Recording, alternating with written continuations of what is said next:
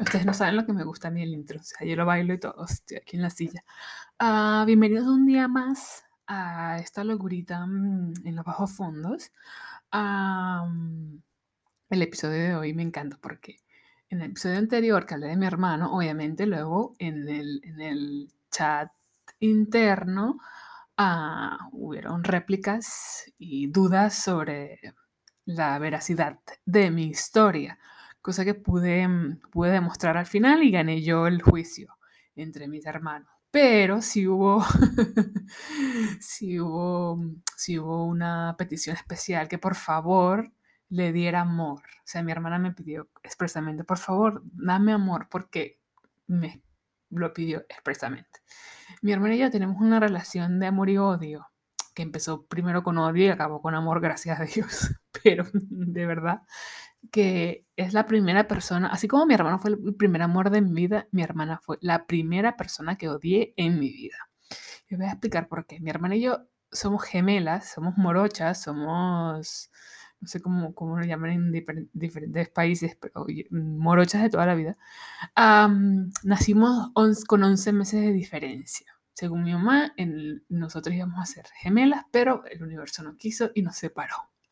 La verdad es que nos parecemos mucho físicamente, ella es blanca y yo morena, pero, pero tenemos muchos rasgos muy parecidos, que nos parecemos, la verdad. Y en el carácter no, somos totalmente opuestas, pero siempre hay algo que nos une, o sea, siempre, siempre hay un punto de unión entre las dos. Pero de pequeña, cuando esa niña nació, yo tenía apenas 11 meses de vida, era el centro de, de atención, era la, la consentida de la casa, y llega esta cosa peluda a invadir mi espacio. Hubieron, hubieron atentados eh, en cunas, almohadas, también tuvieron que ver eh, casi, casi eh, suicidio, no, suicidio, casi asesinato, asesinato mm, a bebés de mi parte. La primera vez que intento matar a alguien, bueno, la primera y este capítulo va a ser, vaya, si un día me hago famosa y pasa algo, un episodio violento, sacarán esto y dirán, es que ella lo, lo, intentó primero. No, en serio, sí es verdad que la arañé, la mordí, la intenté ahogar, eso, todo eso pasó. Y bueno, pero más adelante fue creciendo, fuimos creciendo y el odio fue creciendo con nosotros.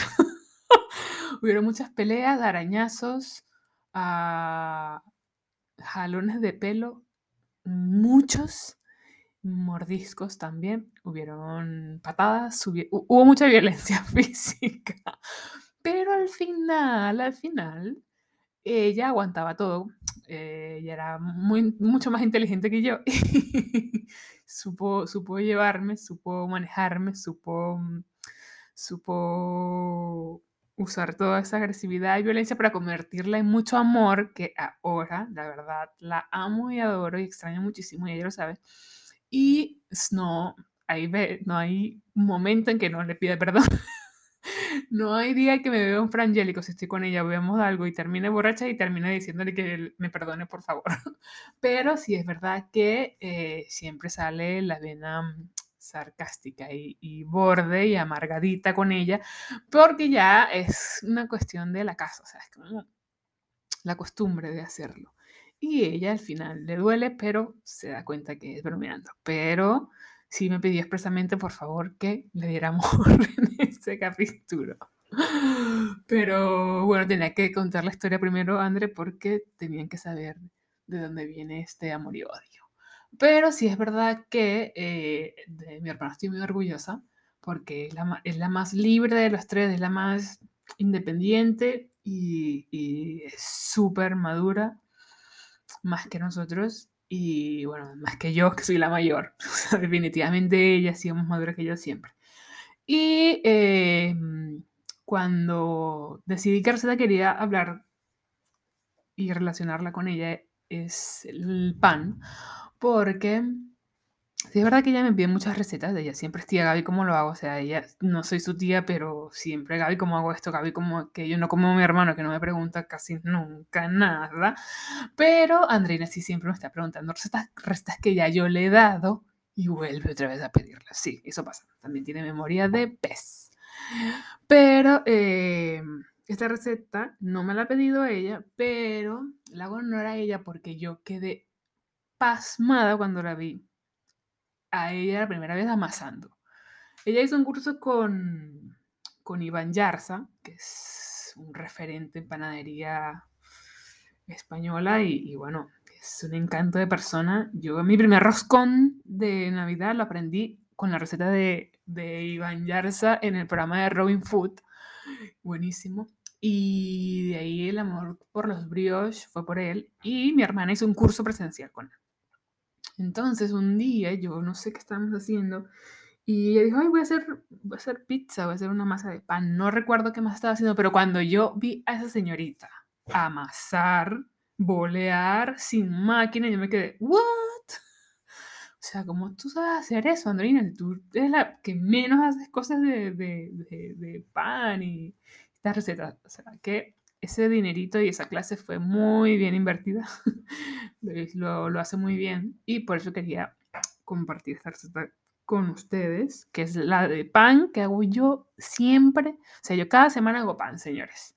En esta casa compro pan muy pocas veces, pero porque soy una maniática y me gusta controlar los ingredientes al máximo y no me gusta comer cosas que no sé yo de dónde lo han hecho y el pan de panadería, bueno, el pan congelado, horneado y no, o sea, no, solo pensar, yo, soy, soy muy picky, solo pensar en los conservantes y las cosas que tienen, soy muy maniática. Y yo sé que este pan lo hago yo, yo sé que no tiene más nada de lo que yo le estoy poniendo y está perfecto, me encanta. Eh, me quedé yo con una receta de Gilmar, que es una panadera también muy buena, una bloguera panadera, que se las recomiendo muchísimo porque tiene muy buenas recetas, la verdad sea dicha. Y mm, he ido probando cosas de muchos, de muchos panaderos, pero esta es la más sencilla para comenzar y por eso las quiero compartir, porque es fácil, todo, a un, todo al, al vaso de la batidora. Si no tenéis batidora, tenéis panificadora, que en el Lidl la venden muy barato, o sea, se las recomiendo demasiado. O sea, a mí, no, a mí no me costó nada porque me la regalaron, pero sé que cuesta menos de 50 euros y es la inversión más que, más van a amortizar, sinceramente. Porque con que hagan pan una vez a la semana ya, y, la verdad que no tiene ninguna complicación. O sea, yo os la voy a decir cómo la hago yo, exactamente cómo la hago yo. Como lo podéis hacer en la máquina, tenéis el video en el canal de YouTube, tía Gaby cómo lo hago. Y si no a mano, a manito como mi hermana, es empezar a amasar, amasar, amasar y aprender a amasar, señores, porque tiene, tiene truco amasar. Tiene pliegues, tiene, tiene boleo, tiene no volverse loco con la harina y el agua pegada en los dedos que dice, no, ¿esto qué es? Esto pasa.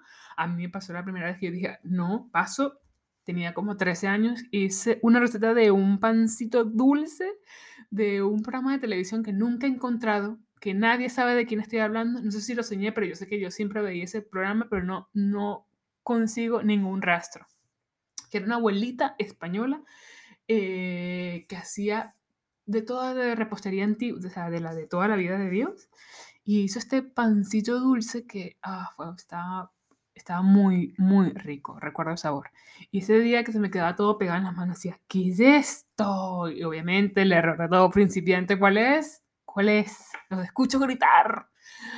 Poner más harina. Ese es el primer error de una serie de catastróficos de errores, señores. Si una receta dice 500 gramos de harina, son 500 gramos de harina.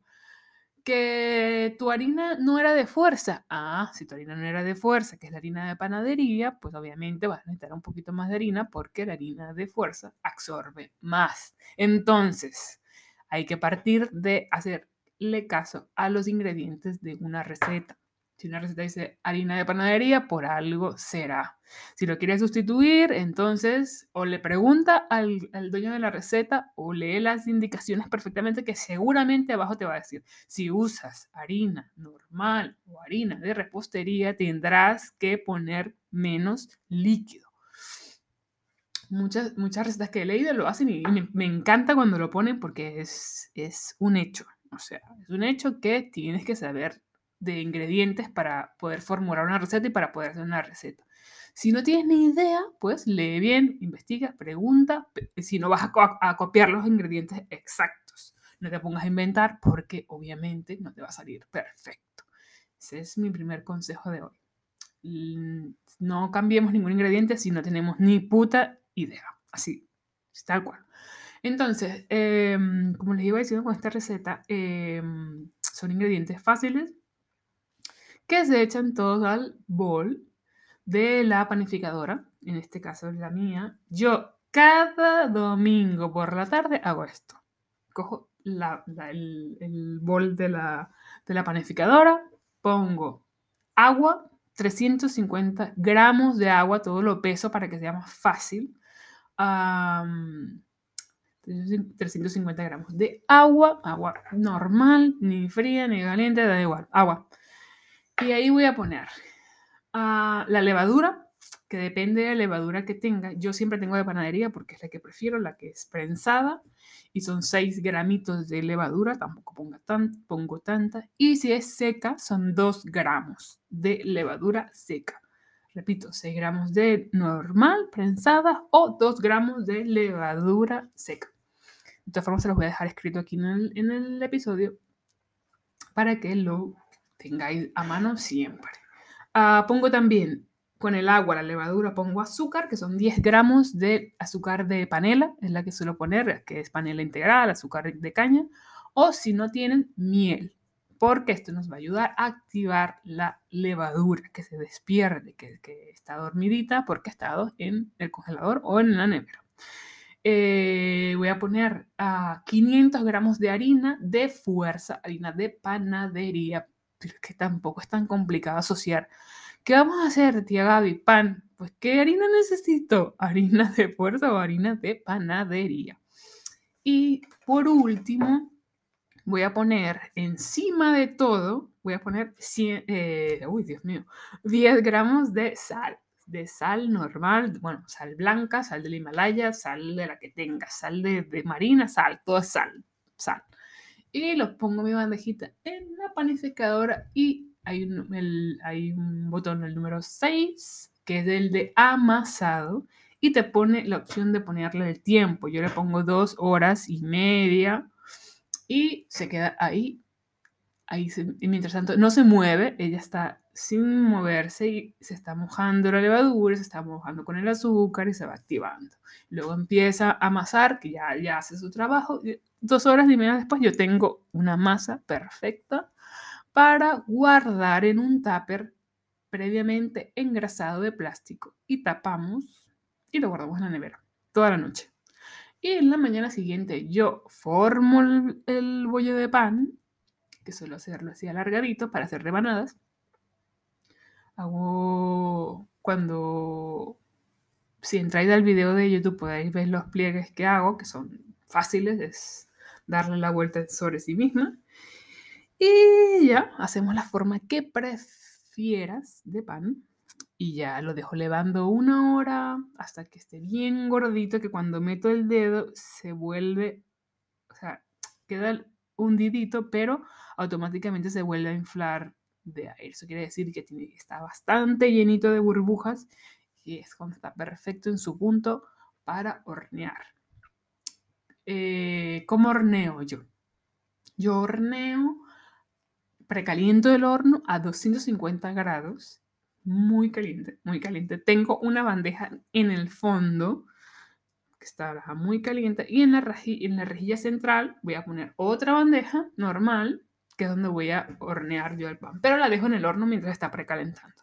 Cuando esté bien, bien, bien calientas en la temperatura que marque el horno, 250 o el termómetro que le pongas, sacas la bandeja, pones el pan que lo tienes que lo he formado sobre un papel de horno para poder eh, arrastrar sobre la bandeja, nunca mejor dicho, arrastro la bandeja sobre la bandeja caliente.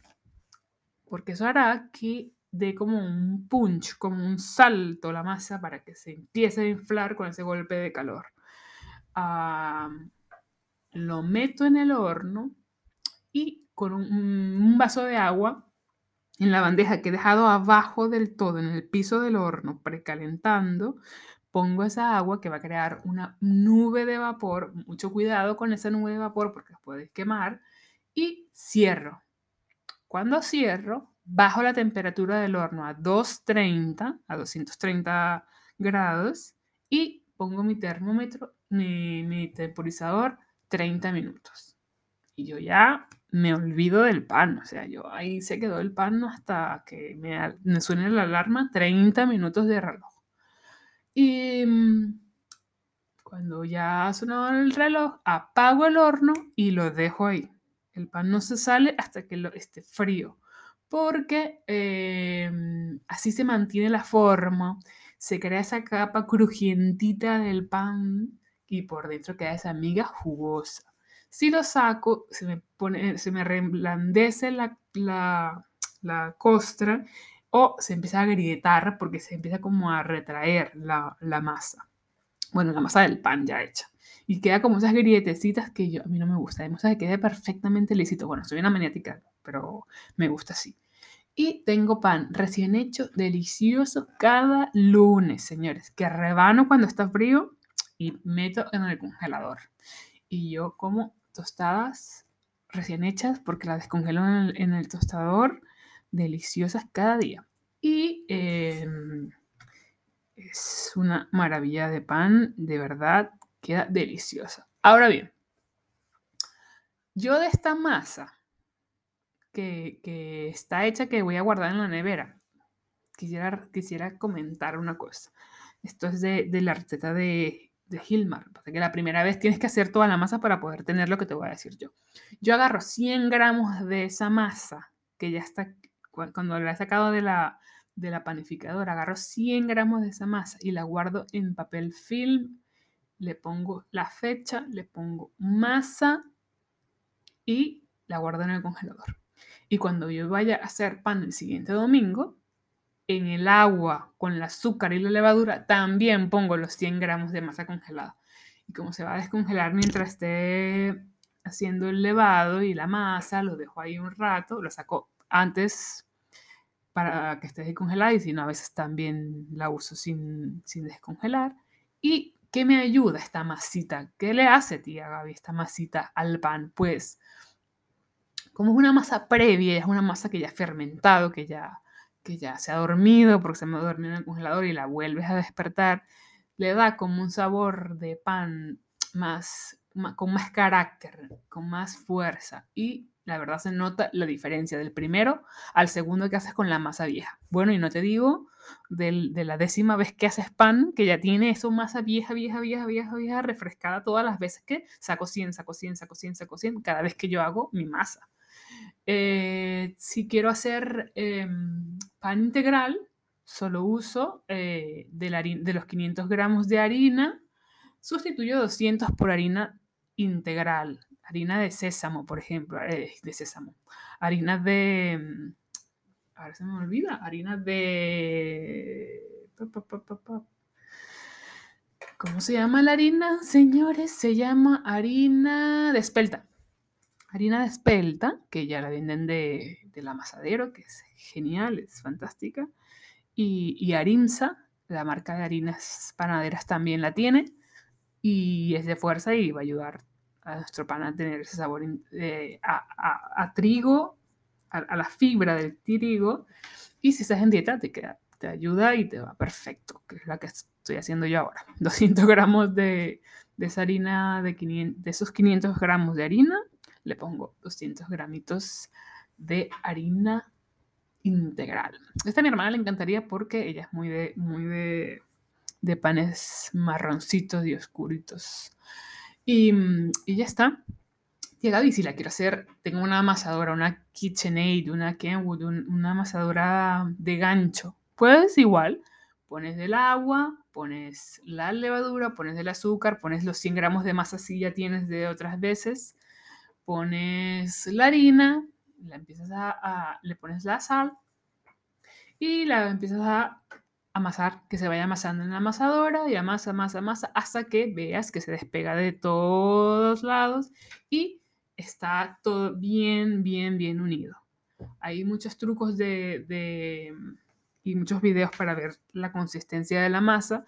Por eso lo bueno para los que están iniciando de la máquina amasadora, porque no tienes que buscar ni, ni, ni que esté el punto maya ni nada, porque, que es como si estuviera hablando en chino, porque realmente lo hace todo la amasadora. La amasadora hace dos amasados, hace los reposos, hace, hace todo, lo integra todo, o sea, es fantástico. De verdad, mi recomendación en, esto, en este episodio es comprar una máquina de hacer pan del Lidl, porque además que está muy bien de precio. La verdad no tiene nada de, complicado porque es un motorcito pequeñito que mueve dos paletas, o sea, tampoco es tan complicado, pero tiene todos los programas para hacer brioche, para hacer pan integral, para hacerlo ahí mismo, para hornearlo ahí mismo.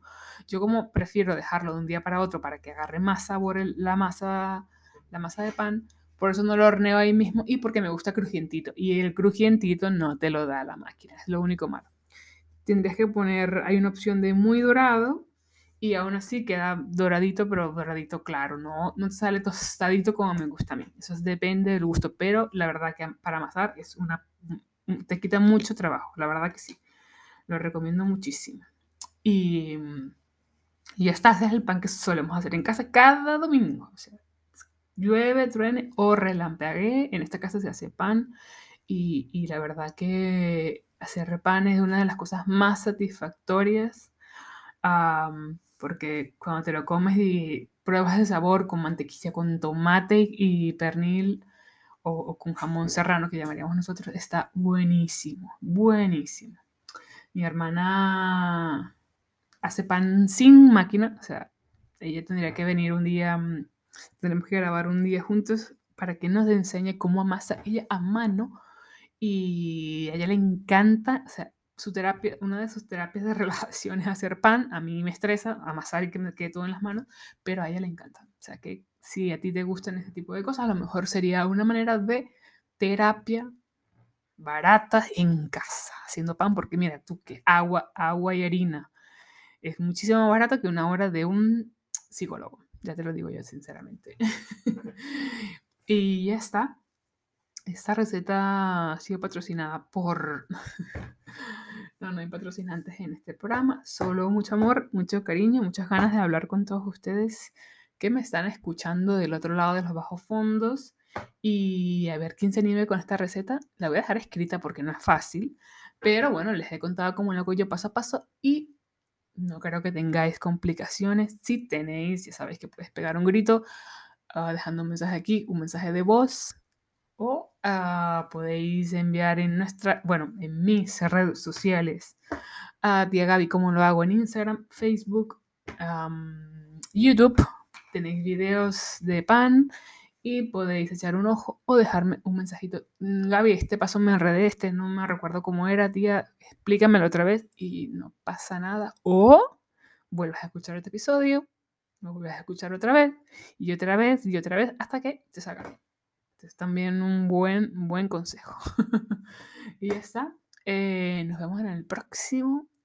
No sé ya quién de la familia vamos a, a sacar aquí los trapitos sucios, pero no, no, no creo que solamente tenía que sacar a mis dos hermanos porque, bueno, se los merecen se merecen salir aquí a la palestra porque son unas preciosidades. Y bueno, el siguiente, no, sí, sí, falta alguien por saquera. No, mira, no falta alguien, faltan varios de la familia. Ahora, ahora que lo pienso, he visto la lista que tengo de los, de los episodios y aquí falta, falta un delito que cortar de gente de esta familia. Así que os lo advierto que los próximos capítulos tienen candelita pura. y ya está. Gracias por escucharme y por aguantar los 24 minutos de chapa. Y ya está. Un besito. Los quiero muchísimo.